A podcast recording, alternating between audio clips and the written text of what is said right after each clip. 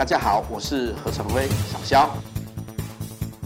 消息玻璃在，嗯，大家好，嗯，我是代班主持人阿班哈。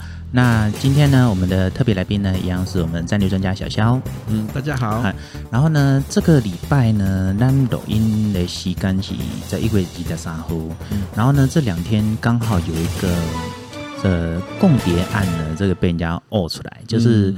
某一位退休呃，某一位上尉还是上校上校哦，是上校上校，陆军步兵学校的，反正就签了这个，反正就是被吸收成共谍嘛，然后就签了这个投降承诺书。对，那之前就是就是有不少人就觉得说，我们民间团体就是啊，其实就台独联盟啦，好，就是在推动所有的候选人，六都候选人还有议员的候选人，嗯。啊，那就是推动说这个啊签署。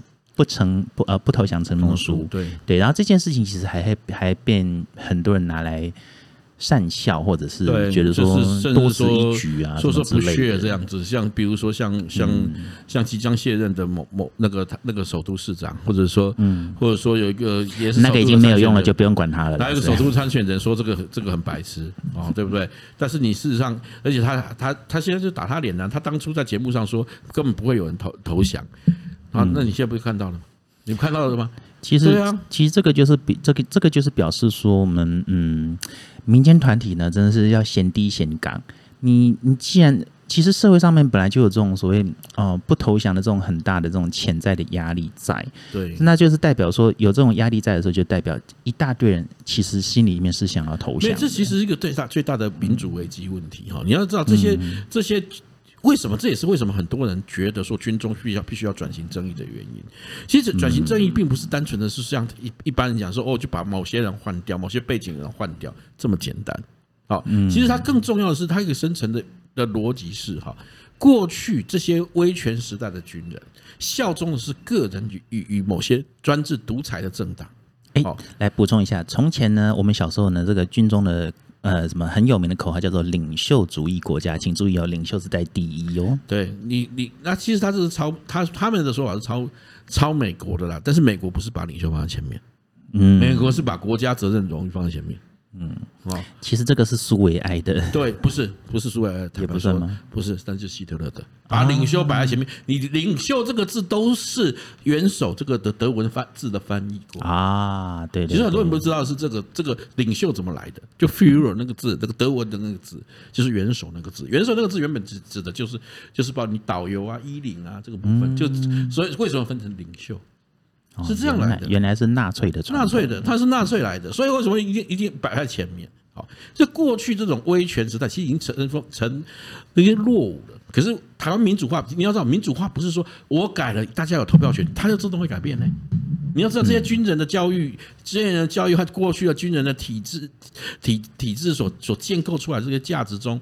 他必须要更新换代啦，嗯，还有他们的升迁管道，其实基本上也没有受到太大的影响。而且，而且，而且，你要知道，军队是一个封闭体系，封闭体系之中，他们会提拔的是谁？就是你这个同一价值系统的人嘛，没错，没错，对不对？这才是为什么我们哎，很把很多人送去送到国外去，甚至我们有一些有些人是到国外读军校，回到台回回到回到台湾军方，可是发展都不好，嗯，适应不良啊，或者适应不良嘛，因为你的你的所受的教育和里面的价值文化其实是不格格不入的嘛。好，没错。所以你可以看到说，这个这个叛，这个这个这个这个跟那个什么讲，就等于是间谍了嘛。好，已经是为匪，已经已经是叛变的叛徒啊，被抓到还大言不惭说啊，大家都这样，为什么为什么只抓我？哎呀，这个这个就这个就别说了嘛。你看这个，我们还有一位这个不分区的立法委员嘛，这是从军方退休出来的，是不是讲什么国军、共军都是中国军嘛？哎，一样嘛。在他们的心目当中，他觉得他是效忠祖国。你可以看到这个这个是一个认同混乱。价值错乱的军人，你知道吗？所以他们才说什么不知为何战，为为谁而战？那发生这个问题的原因是他们自身呐，没错。所以为什么为什么这些我们要改变的是这个？民民主国家好，民主国家面临一个困境，就是军人好，就军队是军队是国家唯一唯一所允许合法存在的暴力团体。对，那既然国家给他们这么大的的权利，我们把把重要的武力武力和和武装交给他们。那你应该，那他的目的应该，民主国家的的军人应该是什么？是捍卫民主体制啊，嗯，是捍卫捍卫共同体的价的共同价值啊，对啊。可是你可以看到，光要移除一个所谓的威权象征，嗯，里面有多少军人反弹？包括现任部长，这个就是问题啊，这才是根本的问题啊。好，所以为什么好？为什么那取而代之的方式是什么？既然民主制度是一个受取选民付托、付托，然后然后的政治的话，那么这些民选的政治人物。签署这个不投降的承诺书，其实有它的有它的民主民主宪政上的的的的意义啊。这个哈，对啊，怎么样？来来来，我们来我们来列举一下类似的话术了。大概就会跟你讲说，哎呀，为什么要逼我表态啊？我有不表态的自由嘛。你你你确实有不表态的自由。如果你不选不选的话，啊，对啊，不然你不选的话，你当然有个表态自由。你要知道你为什么需要，因为你受这些人的附托。而而你不能背叛这个附托，你这个这个就是我们说的对宪法忠诚也好，或者说对于这个对这个国家认同的忠诚也好，那你需要啊，你需要，那你就必须要宣誓啊。哎呀，我跟你讲，另另外另类的话术就变成是，哎，这样的附托我不要，这样的国家我也不要，对不对？你那你就可以不要选了。那你可以不要选，但是这些人又会要选票啊。对啊，你要选票又不愿意，所以这个讲了很多奇奇怪怪的话啊，就是这是不对的。你要知道，你要知道，因为我们要求的就是你们，我们付托给你，给你公权力，给你，给你，给你有决定预算、预算权力的这些政治人物，你必须要对对选民忠诚，不对吗？嗯，你呃，你的选民又又是这个主权的真正的拥有者，这有什么不对呢？好，相对来来讲，你看看这些叛徒是什么？哎，你拿着台湾人给的薪水，然后然后然后呢，拿了个四万块就背啊背叛台湾。对，我正好讲这个，就想说啊，几个回家细板工哦，那怎么那么好买啊？是不是啊？所以啊，他的问题根本不是钱的问题嘛。嗯，就是我我说的嘛，价值价值混乱、价值错乱的问题嘛。嗯，老话一句嘛，其实个这这贴几张机票不会去对面呀，你不爱这个做做中国人，你给他给走的。因为因为我说句不客气的，这个他们这种东西非常，这种这种作为非常卑鄙无耻的原因在哪里？你们会说佣兵拿钱办事，那佣金佣佣金道德低下，拿钱杀人，那么你们你们比佣兵更更不如。佣佣兵好歹有职业道德，对，人家佣兵至少拿了钱，他是他是会会向向付付他薪水的人效忠，而你们呢？嗯，拿了人家钱，另外另外背叛人家，这个叫挖来塞挖过。对啊，这这个这个这个说说这个不是更更可耻吗？说老实话，这批人绝对是军队的军队的耻辱了，而且他们才是真正，你们说很多时候军队不受重视啊，不受尊重啊，不受尊重的原因就是这些人。对，他是他们玷污了军人的荣誉，不是其他人。当然啦，这还有另外一个，就是跟司法的关系，跟司法有点关系啦。因为每次这几年来，这种类似像共谍的案例都判得很轻。其实这个我也必须要，我们也必须要讲，那个台湾的司法机关哈，这样做法不叫做个案争议。坦白说，你这样的一一再的对这种明显的违背国民感情的的的行为哈予以轻判。甚至判出那种荒腔走板的那种判决，哈，就听就是看起来很像在帮人家脱罪的这种。对，你会变成鼓励，你知道吗？而且你会让让真正真正尽忠职守的人寒心，你知道吗？哦，他们他们他们牺牲假期，牺牲牺牲的家庭，结果呢？结果呢？你叛徒的待遇还比较好，这什么？这这什么什这什么鬼啊？对啊，其实司法机关不能，你不要不要跟我讲什么司法正义，那个司法正义，这些人是罪证确凿，哎。如果说他们让他们确实有有有非确证罪的部分，我们倒也没话说。结果你一个共谍，一个真正的共谍，中国来的派的解放军的的上尉，判判四年，然后两年就可以服刑出卖出狱。请问一下，哎，你对这个有什么代价也实在太轻了一点。对啊，请问有郑小江案啊？我讲就是郑小江案啊，请问有什么贺主作用？他他这两年就当当做去度假，两年后回去要升官了。你觉得他？你觉得这有办法办法办法防堵台湾台湾的那个国安问题吗？嗯，这个说老实话，这这些这些法官这些法官做出这些判决的时候，真是欠考虑啊，莫名其妙啊。基基本上，当然了，就基本上就是因为现在还是成平时期。对啊，我觉得我觉得这这种事情说，一旦等冲突之后战事发生的时候，我想。之后大概也很难有这样子的空间了，但是无论如何，这个都不是好事。平时都是一样，你你事实上你这样的做法，哈，好，各双方交战交战双方可能都互互派间谍。我讲另外更现实的一点，会互互派间谍，然后间谍难免会有失风的，被抓的，其实这是一定的。对，那你这个时候又会，我们可能会面临一个，比如说要换换换服的问题。对，好，你一个他才判判判两四年，两年就可以出来，然后。然后我们的我们的情情报人员被抓到一判就是判三四三五十年，甚至要死刑。请问一下，有什么谈判筹码？啊，你看我们之前我们这边那个李明哲去那边被也是被关了很久啊。对啊，你请问有你，如果你这样子面对，李明哲不是情报人员啦，不是，我就说你这面对这种状况下，你这种判决失衡的状况下，请问我们要怎么保护我们自己的自己的自己的情治人员？我们我们要怎样保护我们的情报人员？你连谈判的空间都没有啊！坦白说，这个这个这个这些很多东西都是欠考虑的做法。你而且你要知道，你会说啊，这是人权人人权，你要搞清楚哦，你要搞清楚哦，这是敌人呢。嗯，我现在我现在讲的不是，我现在讲的不是不是台湾的国民哦，这小江不是哦。对啊，你结结果结果，你看看你们判决是什么判怎么判的？你明明也知道他是有你确证确凿，你判四年，你觉得呢？这无法服众啊！就是那个国民国民那个国民的法正义感情完全完全不服嘛。当然这里面牵涉到，当然也不我坦白说，平心而论，也不能单单只是只是法官的问题，也也不单单只是司法系统问题，法制上的漏洞漏洞也是问题。我们的我们的是是目前的法律的法律仍然处处于一个还是内战内战时期的那种中中中国中国国民党在在那个中国内战时期的那种那种落后法律啊。制定的架构了，你制定的架构拿到现实的、现实的，或是现在的这种现代民主法治国家，你就不过关嘛？那不过关的结果，他们的做法是什么？去建法全部把那个全部砍掉。可是你没有考虑到另外真正对台湾、对对国家的安全、对国家的情报情报系统有威胁的威胁的的行为应该怎么规范的问题，没有嘛？你空位缺漏了，然后每次要修法的时候，就一堆人就一堆一堆人在在在用各种各样名义来阻挡啊。没错，不是吗？这才是问题嘛。所以啦，重点呢，还是希望所有的选民们呢，在这周的选举呢，好好的对啊，好好好的想清楚一下，去投个票。对，因为因为这些票好投出来，最后都回到你身上。没错，你选出了一个烂人以后，你就遭到二代。民主社会里面最好的。武器就是你手中的那张票，没错，没错。其实决定权还是在各位手上，各各位可以决定你们未来未来四四年，你们到底是付托了一个可可以信赖的人，还是丢给一个负心汉。我想你们大家都知道嘛。你平如果如果我们个人关系中都知道不要去找这种负心和、不可信赖的人，嗯，那么选举的的时候，是不是你们大家也该要考虑，不要随便随便。投票一时爽，对不对？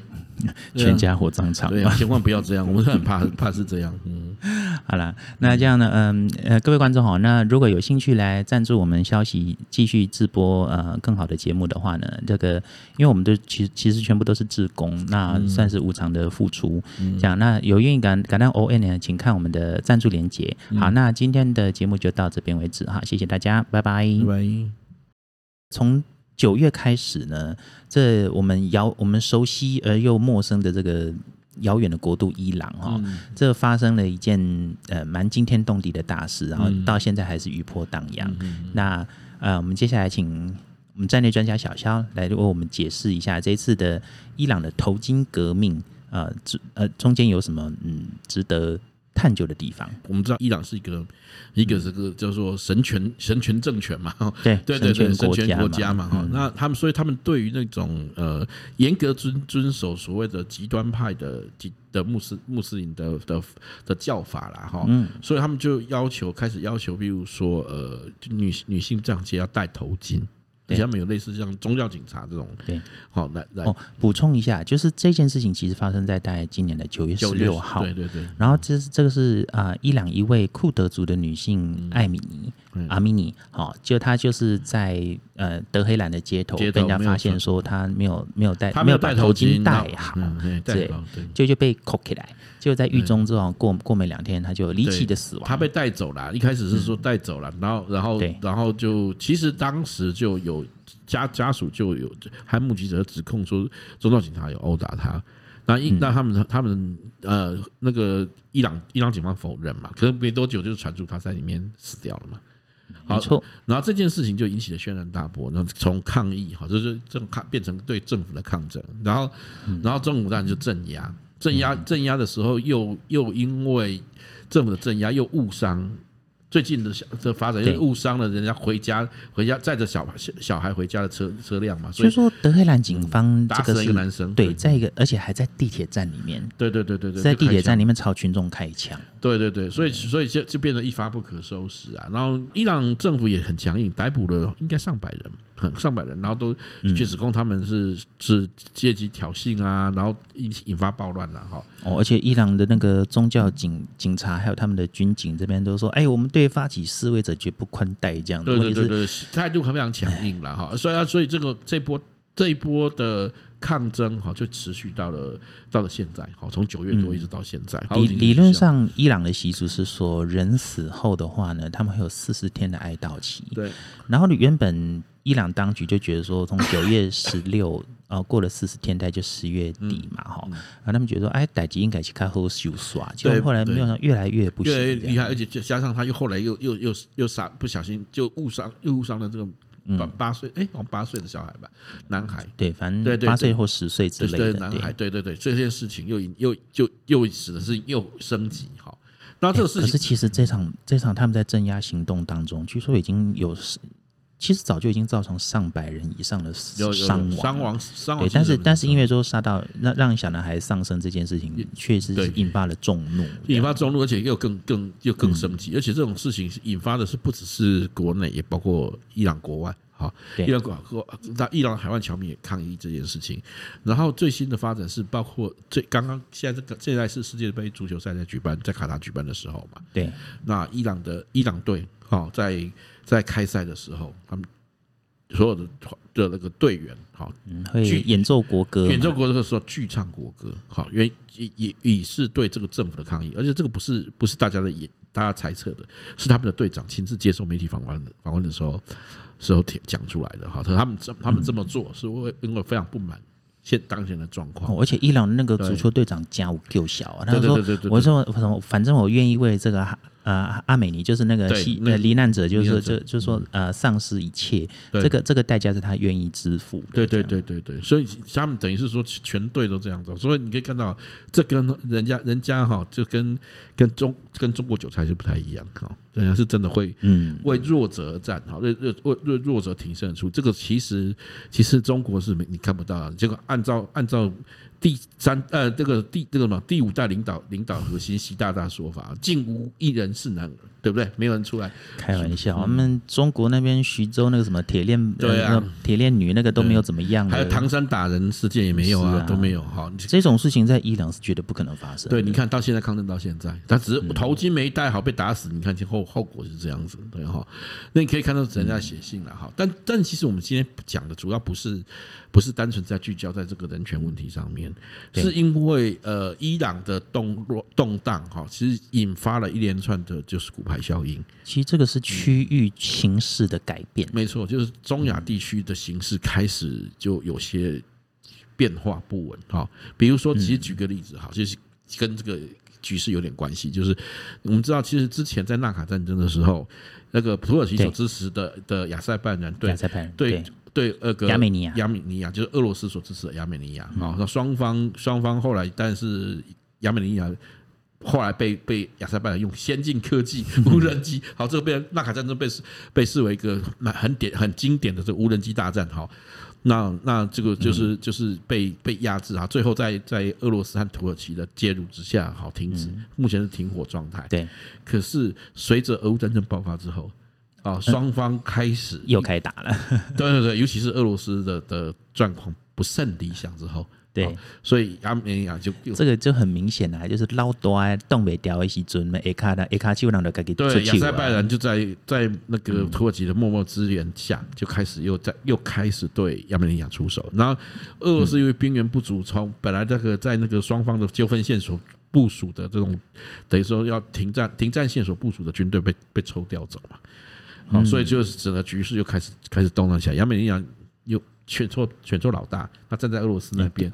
我我记得好像我们之前的好几期 podcast 还是影片里面都有讲到说，中亚的这个局势，其其实就是因为俄乌战争出现大幅度的变动可能这样。对对对，而且你要知道，其实因为亚美尼亚的处境其实有点惨，就是说因为，嗯，因为他他的他唯一能能能依靠的是俄罗斯，但俄罗斯现在在国际中备受孤立，那也连带连带所及，你亚美尼亚在被亚塞拜人攻击的时候，国际间只能给予一些微弱的，就是谴责，也谴责战争行为，谴责破坏停火协议等等，至少为你加加油。对对对对对对，这种嘴炮嘴炮嘴炮式的这个，对不对哈？的那的资源哈，但是刚刚讲的这个伊朗的局势发的改变哈。突然也使得这这场本来剑拔弩张，亚亚美尼亚几乎眼看要面面临这种灭国之灾的的危机的时候，哎，突然对对，情势又突然突然减缓了。亚塞拜然主动跟就亚塞拜然主动跟跟亚美尼亚提出说要来谈停火的事情，为什么呢？为什么？因为难道是因为亚塞拜然想要？什么跑到伟大的航道上吗？没错，其实它确实是要更更改另外一个攻击攻击轴线的哈，就是很很明显的一一点，就是因为我们刚刚讲伊朗的动乱哈，我们如果对伊朗伊朗的这个的国家的的状况有点了解的朋友就会知道说，伊朗的人口中其实虽然我们都不主体民族是波斯波斯族波斯人哈，伊或者伊朗人哈，但他坦坦白说，他在整个伊朗国哈，他所占的比例其实就是六百分之六十。另外百分之四十是其他的不同的少数民族，而这些少数民族高达四十的百分少数民族中又。又有又有一些呃各种不同的族群的组成，包括库德族人，包括其中另外一个很一支很重要就是亚塞拜然。对，其实这个这个状况跟我们之前谈到阿富汗的有点像，就阿富汗大概是百分之六十是普什图，普什图对对，但是普什图族族中各最大的族群是生活在巴基斯坦，而不是在在阿富汗。对，所以它它本来就是一个历史上它一直都是个多民族对对对对国家。所以为什么说为什么说叫熟悉又陌生呢？因为说大家听到那个什么天方夜谭嘛，对对对，天方夜谭其实只那个天方指的就是波斯，波斯，对对对对，然后就结果结果结果因为为什么要要转变呢？就是因为亚塞拜然族，光亚塞拜然在伊朗境内就在分布，主要民族的分布是在在呃伊朗的西北西北四个省里面，亚塞拜然族人其实的分布的比例非常高。好，那那那由于这场动乱，伊朗这场动乱又是等于说。在对波斯国内或者说区域周边的的印象，就是说波斯族作为主体的波斯族人打压着少数族族群的人。还记得刚刚阿帆已经有提到了，那个那个受害者阿米尼是库德族人，库德族对，他说这个被视从视从视从为这个波斯人呢在镇压在在那个呃在侵害这些少数民族的利益。那尤其是说这十几年来呢，呃，就是库德复国主义或库德建国主义这个。这个暗这个潮流其实一直暗潮汹涌，暗潮汹涌，还有其而且其他各民族之间也对这个就不觉得这种。地理疆界目前的划分，哈，是因为因为二次大战后，其实那是殖民者定的疆界，就雅尔达体系下合作划分的嘛。事实上，跟实际上的呃民族民族民族生活啊、民族边界线是有一定的区隔的。对很多亚塞拜然裔的人来讲，他们始终不觉得我跟你们波斯人是同一国。对对对对，而且特别是他这个线背后又是俄罗斯，好的，他们当时的。就是美苏美苏冷战所逐步形成的这个、嗯、这个状况嘛。那在这种状况底下，这个状况底下，其实，在因为这这这起的纷争，于是有于是有不少人就说呼吁，就说亚塞拜然人应该要去介入这件事情，去保护保护呃在境外的亚塞拜然人 啊，就是波斯的那四个西北四省，你跟他们靠近的那四省的人。那那面对这样的形势，亚塞拜人目前看起来，亚塞拜人政府似乎。确实好像有意，好，所以他可是可是他本来还在跟在在那个纳卡纳卡跟跟那个亚美尼亚对峙嘛，对对对对对，他其实趁机收缩兵力哈，其实个某种程度有有不少专家评估，也许他是准准备要准备要平要要介入，背后会来出卡丘节，对对对，而这背后呢，当然除了土耳其之外，大家也知道伊朗好这几年来。对欧美来讲，都是一直都是心头大患，特别是它发展核核武啊，还有在区域稳定中造成的隐患，不只是欧洲啊，这里面不是威胁欧洲欧洲的问题而已，也因为它的。不稳定，它主要挑战对手主要是包括沙特阿拉伯和这些海湾国家，所以毕竟它这个什叶派政权在在其他的阿拉伯世界当中眼中就是异端，对，也被也是被视为眼中钉。虽然他也视其他的阿拉伯国家为眼中钉，对对对，是双方都是这样。而且你看，它是双重的，不但是宗教派派系的问题，也有民族上的矛盾的问题啊。对，其实波斯人他们也是很以他们那个波斯帝国的荣光这个对对对对，啊，双方就是这样的矛盾，所所以在这样的情形下，事实上有不少中东地区区的国家也也也在暗中支持支持对伊朗的出手啊，好。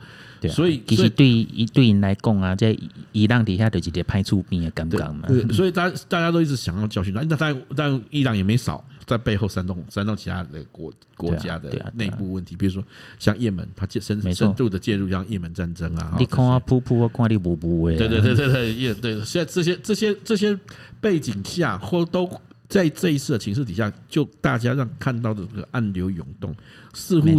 在在这个中亚地区正在酝酿着一股不寻常的地位，而这这又牵涉到包括俄罗斯和乌克兰战争中，哈，俄罗斯的国国力急剧下降，好，他是不是还能更有力的去支援，或者说介入中亚地区的的那个的的那个的政治影响力也好，或军事影响力，恐怕会打上一个问号。好，这也造成这些国家国家觉得这个是个机会。应该说，应该说。这个其实我们之前也讲过很多次嘛，整个整个中亚的局势一片糜烂，虽然说是不是到鼎沸啦，对对对，但是基本上里面各个地方，它你你你能够想到的各种不安、冲突、混乱的因素都有。其实其实这一区哈，就整个中亚到到南亚这一块哈，就一直都属于一种民民族的不稳不稳不稳定区域啊。好，好，这里面其实各个大大小小种族的矛盾嘛，社会对立的激激化哈，其实都使得这个地方一直处于一种比较不安定的状态。这也是为什么我们会说中国一直意意欲去经略这一块，其实是很有问题的。好，特别是你可以看到，像这这一波的冲突中，谁站在伊朗这边？中国和俄罗斯嘛，俄罗斯毕竟是什么叫邪恶轴心嘛？对对，这或者或许某种程度来讲，他们几个国家的走近，加加加上拉上北韩哈，其实他们都可能或许都是有点有点说，在这个区域的不安全的状况底下，结成一个互相等于说。也是互相取暖、取暖自保的的机制。可是这样的的的部分，他们又是以输出输出所谓输出他这些动乱或革命来来进行维持自身的利益的状况下，这个很简单啊，这是独裁者之间的臭味相投。对对对对，所以所以也因为这样子，当然会遭到反扑啦。哈。所以未来未来的局势，恐怕我觉得，我们我们可以看到，是中亚中中亚南亚这一带的的局势哈，恐怕。不容乐观了哈，这也、欸、其实这个我们好像讲过很多次。对，这是回应到我们之前讲过讲过的这个，只是我们从另外一个角度，从对对对，我们过去都是从从东边往往西。不是，我们要附注一下，我们要跟我们要跟听者讲一下，这不是单调底在进水哦。对对，我们只是只是我们看到又看到这个迹象嘛。现在我们我们从从过去都是比较从东方看过来，嗯，好，但是这次我们从比较就直接从西边看过来，就是包括包括呃这个伊伊那个伊朗和那个。亚美尼亚、亚塞拜然这一块，你可以，然后甚至延伸到这个中亚、中亚五国这一块，你可以看到这一连串的地方都属于一种，属于一种。怎么讲？暗流涌动，哈，随时可能会、啊啊、会会爆发的这种。尤尤其又是因为战，尤其又是因为战争，就区域局区域的军事，它很容易有大幅度的波动。对对对。那有时候这种涟漪效应出来的时候，哈，有时候哎，大家真的觉得，哎，怎么比八点档还八点档？对，而且而且这里面会涉及包括未来的经济战。我们几乎可以可可以笃定的一件事情，就是说未来。呃，俄罗斯不管战争达到什么结果，最后他，他一定就是慢慢失血。对，他失血。那为了他为了自己的国力，我们可以看到第一件事情，他一定会加强他这种这种呃能源输出或或矿物输出的贸易，以以便快速的回血。可是问题这样的情形就会跟什么？跟海湾地区国家的。的石油输出，嗯，以及还有伊朗的竞争关系，会处于竞争关系，所以它可以有，这你可以看到，为近期呃，俄罗斯跟跟伊朗走得越来越近，包括它从伊朗采购采购无人无那个无人无人攻击无无人机，哈，对，等等哈，其实都某种程度，他们彼此互相都是有一个有一个互相互相结为盟友，以求自自保的的姿态在，但是这样的做法反而会激怒，或者说或者说或者使得其他的对伊朗本来有疑虑的国家，连带的对俄罗斯。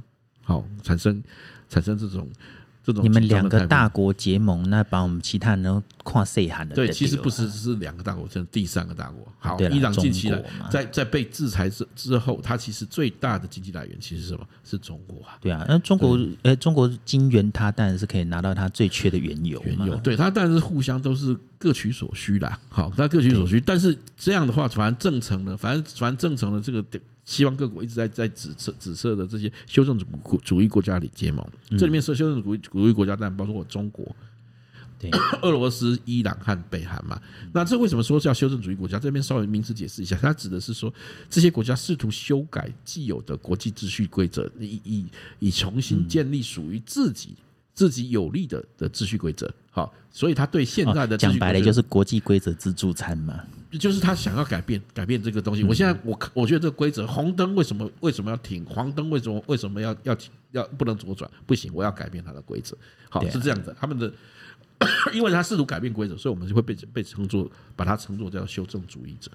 对，好，是指是指这个意思。那那我们过去我们直觉哎，为什么为什么美国或是欧洲各国会这样子称？可是你可以看近期的动作，似乎也确实是朝这个方向在在走。没错，那基本上像伊朗跟伊朗这几年来说哈，他难得跟沙乌地阿拉伯。呃，前几年呢，这双方开始有点破冰了，也还好像还有在谈到建交的事情这样。这个，但是这个随着这个局势这样子转变下来呢，伊朗的独裁政权自顾不暇，但那可能跟阿拉伯之间的呃沙乌地阿拉伯之间的善意，可能也就是嗯到此为止这样。然后呃，其实附带一下哦，呃，这一次的话，这次这个暴动为什么说会啊、呃、深刻影深刻动摇到伊朗那个独裁政权的根基，是连他们因为那个是。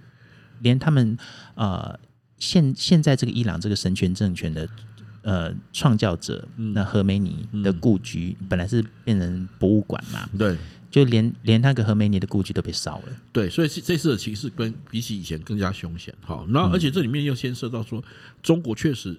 中国中国在这里面确实他想要想要按按住，包括伊伊朗和俄罗斯。可是现实的状况是中国现在也遭遭遇到了很严峻的的封封锁和解堵，所以近期中国也一直在试图，尤其在确立习近平确立了这个第他他的第那个第三届之后，他还试图开始发动外交攻势，干嘛？试图重新重新缓解这个外交外交关系。那么这这个问题来了，那你要既要缓和西方的关系，又要维持维持跟伊朗、俄罗斯之间的关系，恐怕就是一个彼此互相难以两两全的东西啊。所以，所以他你知道习大大那个既要又要哈，其实很难很难做到。这个这个就是说哈，既要当专制帝王了，就登基了之后呢，他现在又想当天可汗了。对对对对对，所以所以这个这个形形势。其实对中国来讲，尤其对对习近平来讲，恐怕也是一个很大的挑战呐。好，因为你既要在台湾想要在台湾有所动作，又要又要在背后支援俄罗斯和和伊朗，还要跟美国美国竞争，恐怕这个问题就不是那么简单的。对，哪有那么三头六臂的全能的？对对对，就是这个就看哦。他们如如果你你怎么知道中国中国民民中华民族伟大复兴复兴起来？搞不好，搞不好就不小心就可以争过啊，对不对？很多人是这样想。反正反正中货最赢，中币最赢。对啊，反正中国赢两次嘛，对不对？中国过程最大赢家嘛，对不对？就小粉红一定会这样说，对不对？没错，没错。而且其实以中国的历史定律来说，其实每次带这种中央欧亚或西亚、内亚的的变动，那个震波，对，都是会影响到中国王朝的这个兴亡。没错，没错。其实我们过去都不不是很了了解啊，就是比如说像那个那个那个。铁木尔，啊，铁木尔，对，铁木尔帝国的的的那个的威胁和和和和崩溃，其实对中国的历史有很深层的影响。没错，对我们，可是我们过去过去的，就是说在台，在包括在台湾的那个在在对世界史的的描描写里面，其实很少提这一段的，对啊。对啊，就是以前那个国立编译馆时代的这个，对对对对对，不过现在有没有好一点，我就不确定，就不确定了。但是因为现在没有国立编译馆了，现在是各个不同的出版商自己编的啦，哈、嗯。所以，所以，所以你可以看到，其实，其实我们要讲，要其实这边再再再次强调的是，其实，在国际间哈。在这个现现代这个时时代，特别是在在呃一六四八年那个那个那个西班牙利亚体系建建建立以来，好，现在其实这个全球好像彼此互相深刻的互相影响了，越来越越会发现这个世界是牵一发而动全身的，对，没错，从来都不能独善其身，没错没错。好，感谢各位听众哈，那今日的节目就到这为止啊，希望咱后礼拜再来空中相会哈，拜拜 拜拜。